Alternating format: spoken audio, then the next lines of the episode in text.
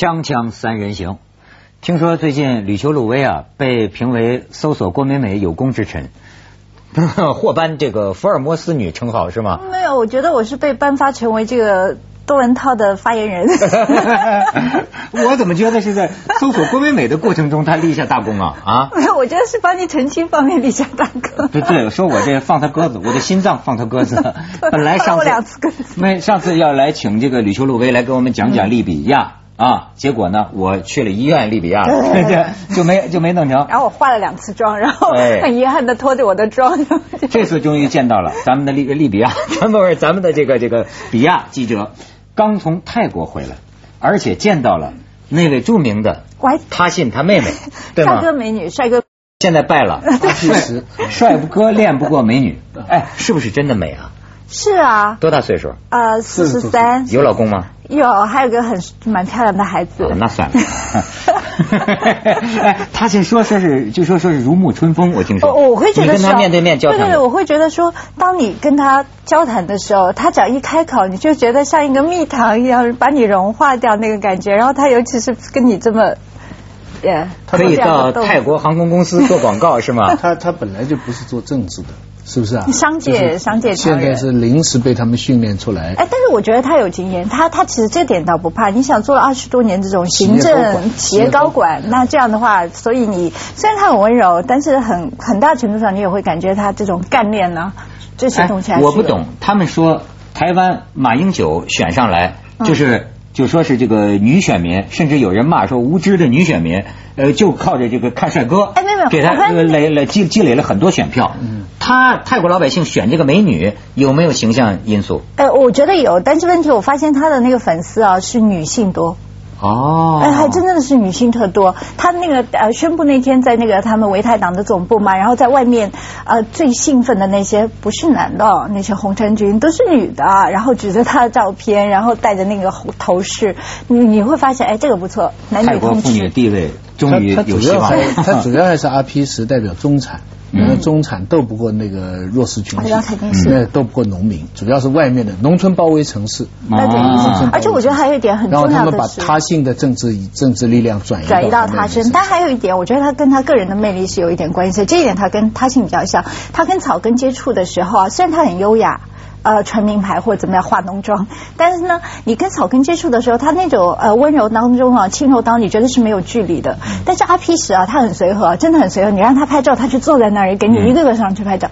但你还是觉得他跟基层底层的人之间有点距离。这有点像马英九，嗯，就是这个帅哥呀，又很有教养。其实他是不大懂得跟草根聊天、对对对打交道的。我是问过这个他们的出租车司机，我说阿 P 时什么靓仔啊？他说只有靓仔。哎，那那个中产人觉得英露就是只有漂亮 啊？是吗？哎呦，真是啊！这个，但是咱们说说这个，就就就就别说这个了，说说中国的这个年轻人，嗯，对吧？大众中国的年轻人，不是徐老师，我就是今天这话题啊，跟你们两位都有关系哈。就是说呀，你听说了吗？三个女状元，北京文科居然六百七十六分，三个六百七十六分同分的仨女状元。全选择了香港的大学，嗯，把北大清华甩了。因为我在那里拿博士嘛。哦哦，对对对，对徐老师很希望哈。然后呢？呃，有人说是为了每年十六万，是不是港大每年十六万奖学金？对，其其实就是个数字游戏啊，他只是给他节省了每年十万的那个学费而已，对吧？这这怎么讲呢？这个说他这个奖学金不是说你额外的再再给你的，他其实每年本身你是要支付十万块的这个学费的，然后再加上生活费用，只不过说你拿了这个奖学金之后你少支出了，对吧？从这一点应该是这么来讲。女孩子说，当然就是说不看在这个钱的份上，主要是想啊。体验一种新的，我觉得这个话说的很值得议论。说体验一种新的体制，教育体制，体验一种新的。这个我是鼓励的。我一直觉得说本科还是应该来香港。虽然我觉得香港的中学、小学教育让我觉得作为一个妈妈，我觉得是看法蛮多的。因为基础教育的话，包括什么你现在的英文呢，也不像以前那么有优势。但是香港的大学教育是非常。呃，就至少你跟内地比是。有很好的那个。那你就除非你进了北万，对你除非你进了北万，女女拔萃、男英皇这些都是非常。我我女儿在那读过以后，后来她去 Berkeley 去 Harvard，她说 Compared to DGS，Harvard is nothing。就是说，比他那个女拔萃读过以后，读世界上最好的大学，他都觉得不累。那这点确实是香港有好的这些国际学校的话，他去那个美国的一流的最一流的大学，他们觉得是一点都不累，而且名额也非常多。难道衡量好学校的标准是累不累吗？但那是很 累了就不是好学校是吗？当当然，他这个话也不能说完全是赞成，嗯，完全是赞扬。也代表了某种痛苦的回忆，是，对不对？哎，但是你要记得，他这个他们家女儿是代表了很小撮的、很一小撮的这个。徐老师他女儿啊，也像是个小版英露啊，小美女啊，天哪！而且现在现在累死，哈佛的什么什么读硕士，读硕士，哈佛学生会主席啊，没有说不是这个学生会主席，你以为是个赞扬啊？骂人的话哎。啊，在哈佛当干部，不是不是，你一般来说都是这样。比方说，他刚才讲为什么他们想体验一种新的体制吧，我非常理解。你现在要是我的亲戚，他在中国读的非常好，他现在有机会去中去中国最好的学校，但是也有机会到港大或者是中大这样的学校。嗯，我大概也会这样劝他。嗯，因为为什么？因为你现在在中国的大学啊，嗯，呃，除了读书以外哈，有很多其他的活动。使你逼着你往那两方面，你要么变成一个很通透的、很会做人的、很全儒的那种，就找老师啊啊，参加各种活动啊，做什么主席啊；要么你看不惯，你就变成一个愤青，到网上去发泄。这大学里就是变成一个小小心左的那个愤青。嗯，太多这种活动了，唱歌之类的活动啊。所以我觉得他们大学的时候，而且呢，我一个看法哈，一个人在十几岁快到二十岁的时候的经历，对一生都有巨大的影响。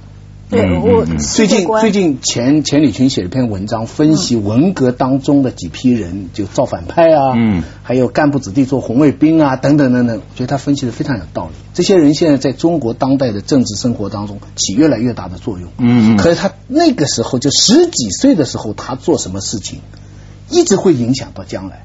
对，那我们今天反过来一样，就是说今天十几岁的学生，他选择什么样的环境，没得选择，没办法。有选择，尤其是读文科的，嗯，我我赞成。嗯，而且我觉得读大学不单单是在校园里面的，我这一点是最近去了很多的大学，呃，做讲座也好，或者去了一些大学城，我会觉得哇，还好我那时候读大学的时候，我们的校园就是说还有校园的味道。没错。这现在你去那大学，我现在都是后来我想起来，我应该感谢刘道玉。其实那个时候我还不太熟悉这位校长。后来我毕业多年之后，我才发现，我当年在武汉大学上学嘛，那是快乐无比啊。校园多漂亮校园很校园漂亮，而且可以不上课。他 就学分。我就记得我们刘道玉校长那个时候就是说修学分，然后呢学生可以呃不上课，一般来说不提倡老师啊点名，甚至我都觉得是不是有点过，都过到一个什么程度？你知道我大学三年级啊，有一半的时间是在广东电视台工作，但是新闻系就这样，你在半年一学期在那打打工，然后考试的时候回来参加考试，抄一抄。就 现，现在不行啊！现在很多新的校园呢，你没法不上课。你不上课你干什么呢？除非你回家。而且有一点，现在新的校园啊，我这是去了几个大学，他们是封闭式管理，也就是说，大学一年级、二年级的的学生你是不可以离开校园的。而这些校园全部在那种鸟不拉屎的地方，就是你出去干什么，什么都看不到的。所以我的感觉就是说，他们只有一个活动的中心，就是在这个庞大的校园中间有一个商业中心，就是什么食堂啊、商店啊，各种东西都在那里。然后你就看着那些学生下了课之后拥到那个地方去，我就觉得哦，富士康也就差不多是这个感觉吧。我一直觉得就是这个感觉，所以我觉得来香港的话，至少香港的这些大学它小，虽然它小，但你可以跟外面的世界有很多接触的这样一个机会。是，这个很重要。嗯，而且呢，你看，我都去香港中文大学啊，包括香港大学散过步，我就发现真是香港的一个浓缩呀，就是麻雀虽小，五脏俱全，嗯高高低低的这个山路啊。但是咱们那天不就讲这个靠谱啊？它虽然很小啊，但它很专业化。嗯，它该有的就有，是吧？这该做到的都都做到，是吧？有灯就会亮，是吧？是吧？有空调就就会冷，对不对？他是一个，而且这个学生呢，我过去有点担心，就说在香港学校上学啊。孩子们会不会变得有点压抑？就说会不会有这个问题？啊，好像科大是曾经是出过几次科大就是它是比较典型的大学，在郊区，对，风景非常好。嗯，然后它理工科它排名又很高，来的人很精英。对，尤其内地的学生来，有的压力大，有过自杀。对对对，而且科大它和其他的香港自杀你就别聊了，自杀我知道大陆学校更多的事儿可以跟你讲。咱们先去一下广告，锵锵三人行广告之后见。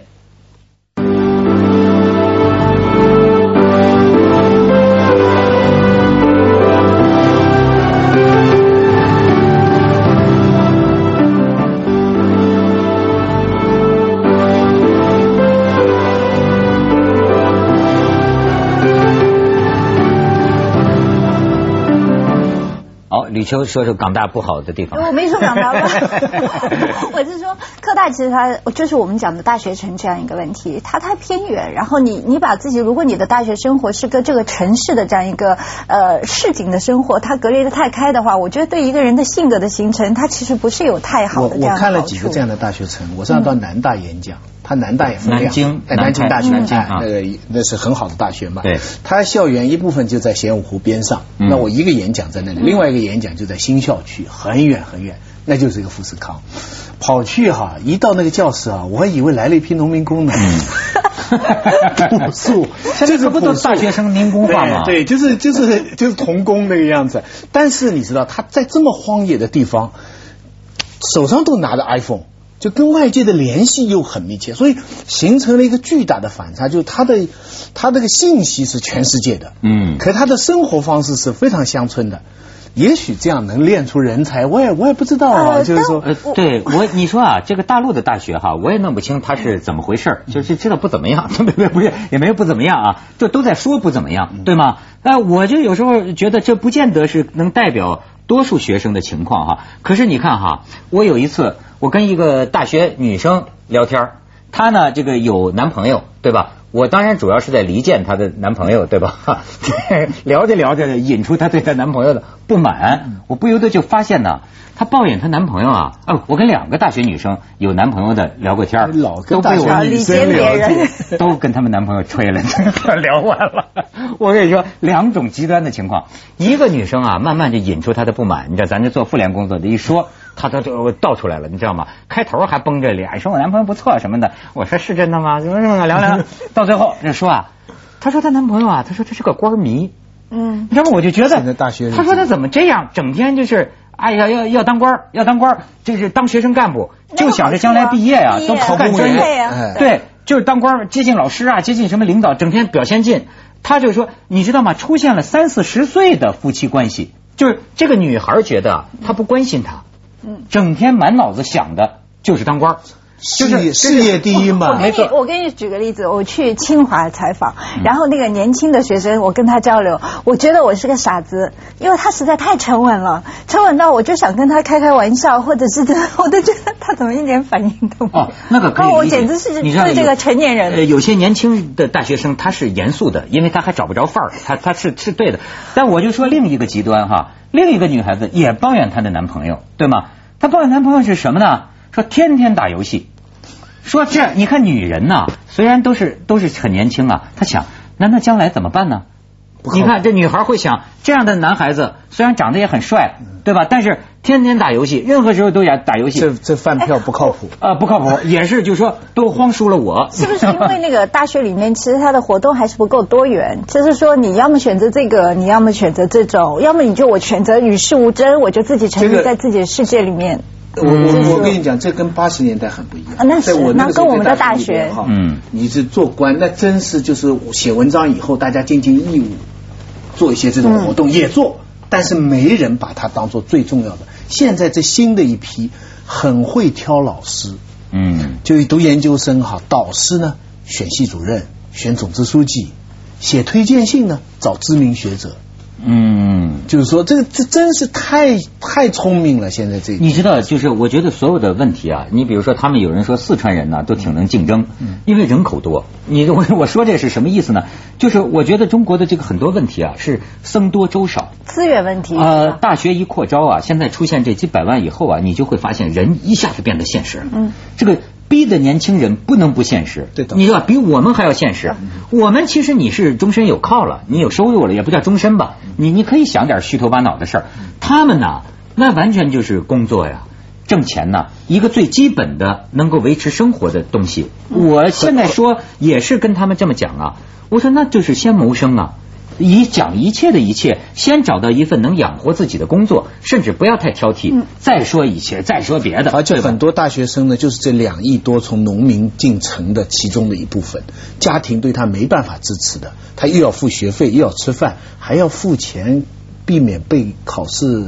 不及格，对不对？你不是上上没错，你你这这个他们有一段这个录像，你就说明徐老师啊不是录像录音啊。现在这学生啊也挺鬼的，你知道吗？徐老师，你以后要注意，教授给学生某个大学啊，现在那教授已经被处罚了。某个大学的教授给学生打电话，结果这学生给录下来了，听的徐老师是 心惊胆战。不是心惊胆战，叫活到老学到老。来，我们来听一听，我们听一听。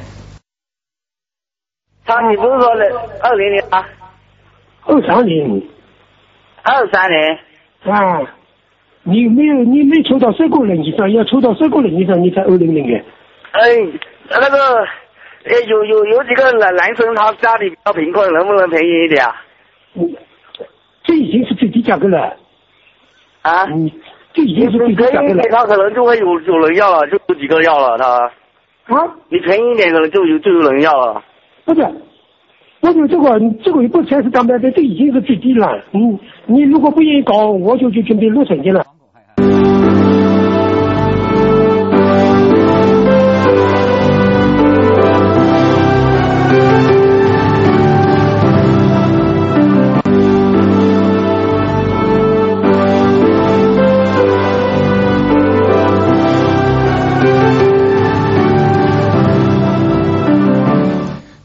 看这新型师生关系，business。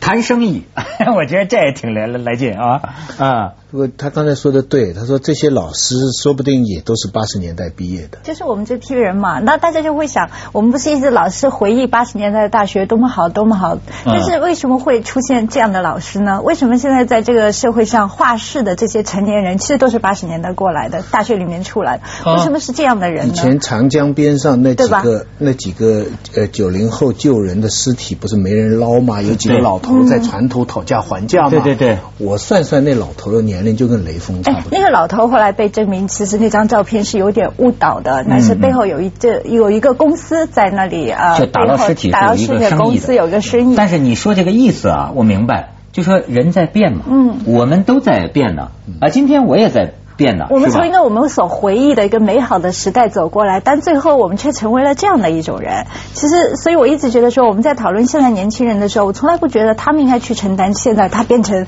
我们所批评的他们的一些行为的这个后果。我觉得一直觉得是我们这些成年人，因为现在这个社会是应该我们这些呃四十多、五十多岁的人应该比较有话事权的时候嘛。嗯。哦，那为什么我们会让他们我们的下一代或者说年轻人他们会成为这个样子？所以现在年轻人，我还是坚。坚持开始讲的那句话，要没选择也没办法。对，要有选择，就多看一些不同的环境，试一些不同的体制，或者说，总之，大学的责任并不是学到多少知识。嗯，大学就是让你养成一个读书的习惯。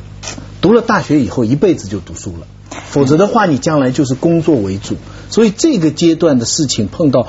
我反复回想我们在文革初期的时候的每一个人的这种态度，这种对社会的关系，真的影响人的一生的。哎，其实你说到文革的话，你也会看到那时候没有读书的机会，但是正是因为没有读书的机会，出来了很多读书人。那就是说，在那么恶劣的环境下，只要你自己愿意去尝试一些新的东西，愿意去寻找。但是我跟你说，我觉得有一个问题啊，就是生活一贵啊，什么都免谈。生活一贵啊，什么都免谈。就是你，你的说啊，你那个时候啊，你一个月，我记得一个学期，我爸妈妈再寄给我五十块钱，你就可以了。可是现在你香港租房子三十平方米的，你都得几千五六千吧得。这个要这个你看这个要说明，就是说，其实他们拿到几十万的奖学金啊，在香港就是一个普通学生的生活。对，我不能当几十万钱的用，这个也是个非常简单的一个一个一个基本的道理。因为他付了学费之后，只剩下基本的这样一个生活香港的大学呢，它的资金是第一流、世界一流的，嗯，他的老师是二流的，学生一直不够，就是因为生源太窄。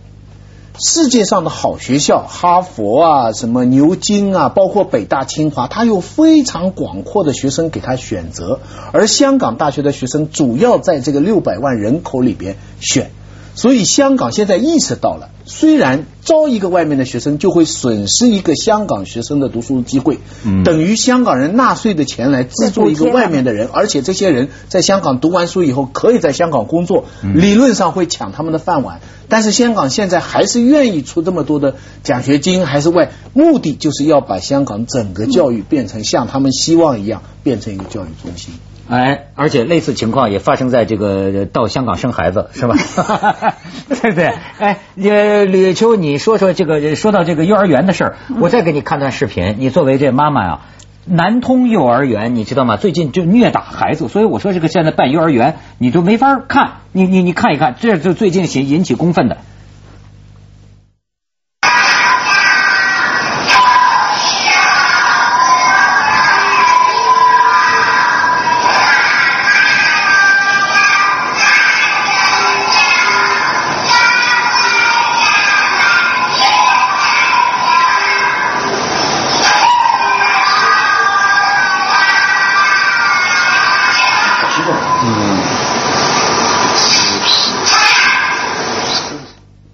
你知道最近看的这个网上，这是个妈妈们说说，要是打的是我的孩子，我上去先掐死这阿姨。